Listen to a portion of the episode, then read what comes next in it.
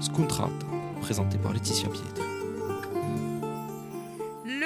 Le 8 décembre, le jour de l'Immaculée Conception de la Vierge Marie, la Corse célèbre bien évidemment Ave Stadiana Dion et depuis plusieurs années maintenant, cette date est devenue indissociable du village de Conca.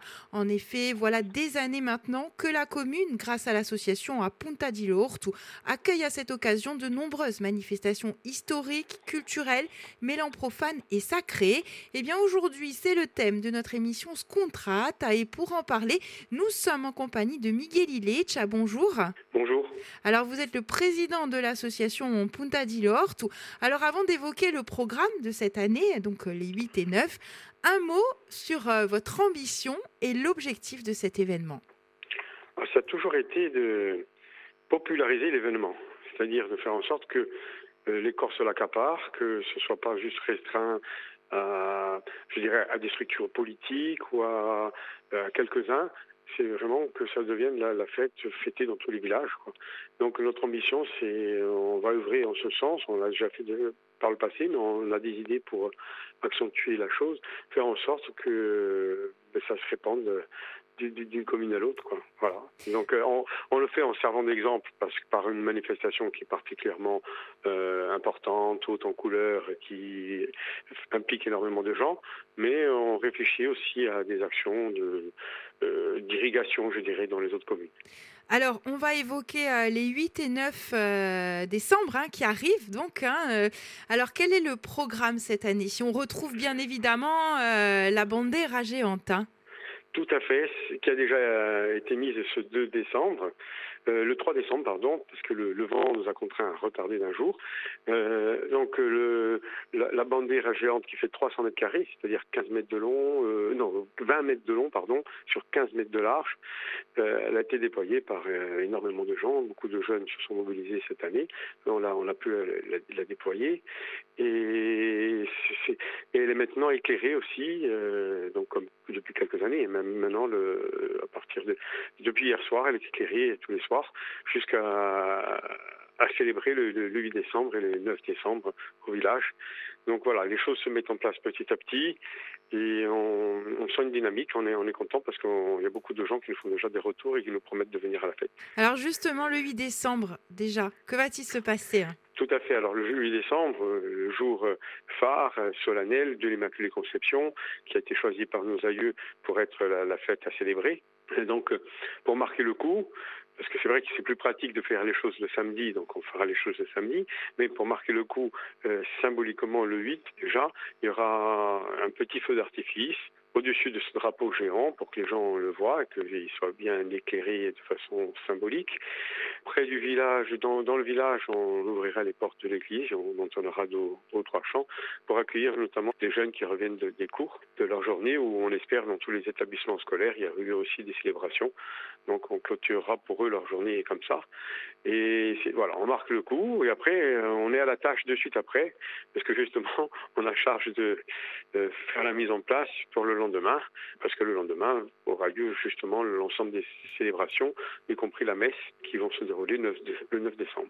Alors justement, dévoilez-nous un petit peu le programme. Qu'est-ce que vous proposez au public le 9 hein? On dit bien le 9, hein, le samedi. Tout à fait. Alors le 9, le samedi, tout commence à 18h. Depuis maintenant 4-5 ans, on a un programme qui est condensé et qui permet, euh, contrairement à des années où on, il a fallu expliquer, éduquer les gens. Hein. Euh, donc on a fait de longs diaporamas, de longues explications, des défilés en journée. Euh, maintenant on arrive à faire une formule qui résume un peu tout ce qu'on a fait et qui est quand même très très belle parce qu'il y a beaucoup de, de, costumes, beaucoup de gens qui sont habillés, beaucoup de c'est varié mais tout s'enchaîne assez vite. Alors tout commence à 18h, euh, samedi 9, 18h, dans l'église du village, à, à Yes des Stevano. Euh, bien sûr, on a euh, une messe solennelle avec euh, plusieurs euh, prêtres pour officier la messe et aussi euh, des confréries, deux confréries, celle de Porto Vecchio, Santa Croce et Santa Croce et des Sanfurans, et qui l'une et l'autre vont, participer à la, célébration et chanter. Alors, priorité à ceux qui viennent de loin. C'est un peu une tradition qu'on a instaurée. On invite une confrérie qui vient d'assez loin. En l'occurrence, cette année, ils et ils seront présents pour célébrer euh, et faire un, maximum de chants. Il y a bien sûr la chorale du village, au gour des Antoustèves, donc qui est là pour assurer euh, euh, quelques chants aussi, même si on pourrait tous les faire. Mais évidemment, c'est notre volonté, c'est de faire une, ouverture et priorité ceux qui viennent de l'extérieur. Ensuite, euh, on va enchaîner avec la procession, donc on sortira à Zante, on fera un peu le tour du village, pas, très long non plus, mais quand même. Et, après, c'est là que les choses vont s'enchaîner aussi avec euh, la granite, qui est maintenant instaurée et devient une tradition au, village à cette occasion, qui est pour nous une façon de rappeler qu'on est attaché à notre mémoire et qu'on veut la perpétuer. C'est un peu ce que peut symboliser cette euh, granite, là, qui est là pour symboliser les, cycles de la vie qui se perpétuent. Donc nous, ce qu'on veut, c'est perpétuer la mémoire et faire en sorte que les gens n'oublient pas leur histoire. Et, c'est aussi une façon de faire la transition entre le sacré et le profane, puisque de suite, après, on enchaîne avec des, la mise en scène historique. Euh, donc 20 drapeaux peints qui résument l'évolution du drapeau corse et notamment de la tête de mort seront disposés en demi-cercle. Et pour illustrer, euh, rien de mieux que pour illustrer tous les combats qui ont eu lieu, et qui ont amené à la création de cette tête de mort, c'est donc et de l'héritage que l'on a, que l'on sait qui vient euh, du royaume d'Aragon, et on illustre tout ça avec euh, une danse qui est l'amouresque. Donc danse avec bâton, et on mime les combats avec des bâtons, et, bien sûr, amouresque, bon, il y a des musiciens pour l'accompagner, il y aura euh, des habits particuliers que vont revêtir euh, les danseurs.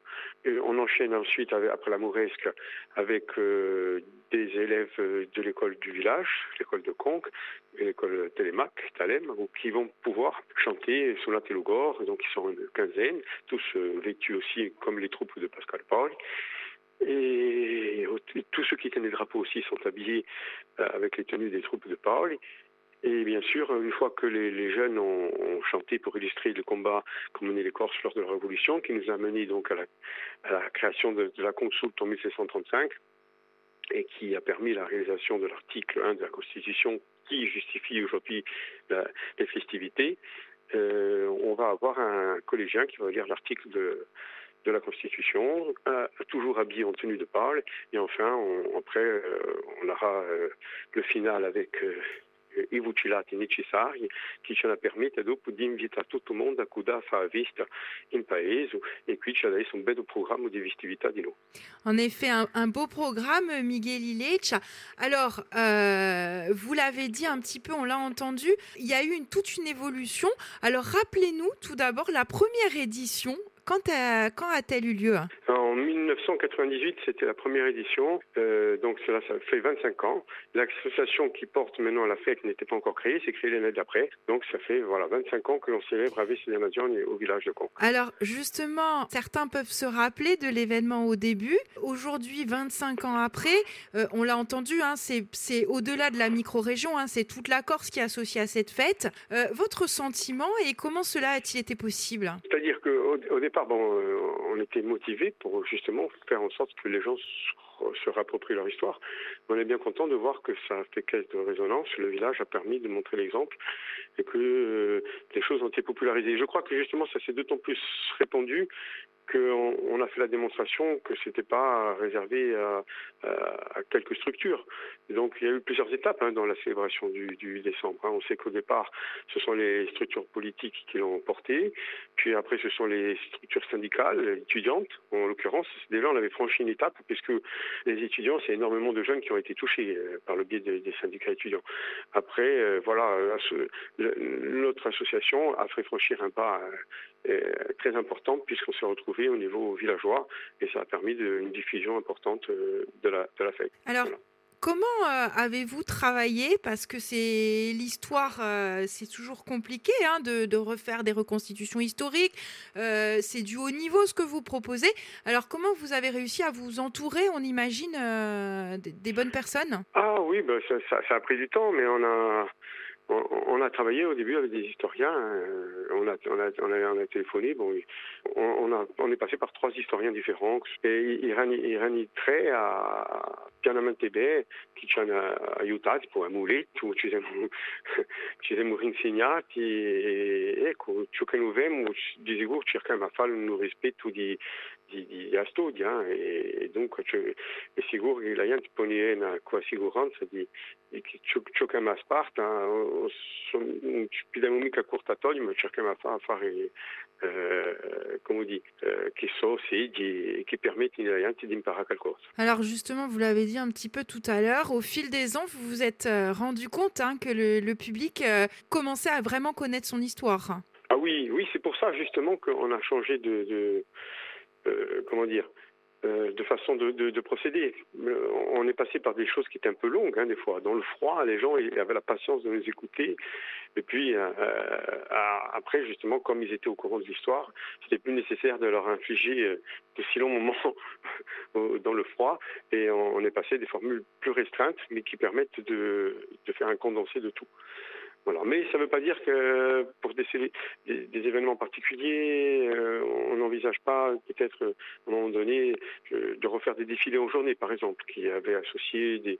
Euh, on est arrivé à faire plus de 100 euh, fantassins, une trentaine, quarantaine de cavaliers, donc c'était quand même euh, très très beau ça aussi, et, certains le redemandent qu'à un moment donné on puisse le refaire. Alors au-delà de, de cet événement historique et culturel, on imagine que ça a porté au village?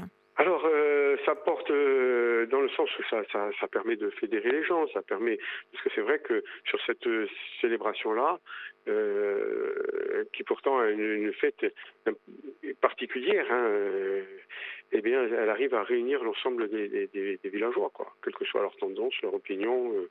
vraiment leur âge. Je raconte souvent une anecdote. Le, drapeau géant que l'on mettait au départ au-dessus de, du village.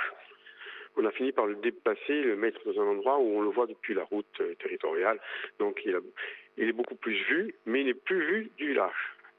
Eh bien, les premiers à hospiter, c'est tous les vieux du village, hein, qui, au début voyaient la fête un peu de, façon étrange, de, presque d'un mauvais œil, en se disant mais euh, qu'est-ce qu'ils cherchent à faire? Et puis à la fin, ils pouvaient plus se passer de la présence du drapeau au-dessus de, de, leur tête, quoi. Voilà. Donc on, on sent que tout le monde se l'est approprié au village, mais au, bien sûr au-delà. D'autant que, comment dire, on sait que des gens viennent de, au moins depuis Solanzar, Bonifacio. On arrive à faire entre 400 et 500 personnes en plein hiver, c'est quand même beau. Et vous savez que pour les 20 ans, on, on, a, avait réuni 1300 personnes sous chapiteau. Eh bien, on verra cette année si le, si le record est battu. Merci beaucoup, Miguel Illich. Alors, avant de se quitter, un dernier mot à nos auditeurs. Euh, pourquoi se rendre à Conca ce week-end? Ah, euh, parce qu'ils vont voir beaucoup de costumes, ils vont voir, euh, ils vont apprendre des choses d'un point de vue historique. Ces choses sont hautes en couleur. Et puis on n'a peut-être pas assez insisté sur les chanteurs qui vont venir. On aura une école de chant de Tchervion qui vont être très nombreux, euh, des enfants euh, entre 12 et et 17 ans, euh, qui vont être une, douzaine à chanter. On, aura une surprise aussi, avec une petite fresque vivante réalisée par des jeunes enfants, des jeunes collégiens. Euh, donc euh, il y aura aussi euh, un gros groupe qui est la Taverne du Roi, c'est-à-dire c'est un établissement sur Porto qui est très connu, qui a vu passer énormément de musiciens de chanteurs qui ont après ont fait leur carrière en solo. Et là ils vont venir à cinq bons chanteurs et musiciens, hein, dont Marc Pitot et Serge Varc par exemple. Qui vont drainer énormément de monde, on le sait. Donc, euh, et ensuite, on terminera avec un DJ. Donc voilà, il y aura de quoi manger, il y aura de quoi. On refait la poulinte devant tout le monde. Donc l'ambiance est bonne, c'est très convivial, euh, tout en étant quand même une, une, fête très très grosse et importante. Merci beaucoup, Miguel Illich, et puis à très bientôt. Vi ringrazio, a presto. Scontrata, présenté par Laetitia Pietri.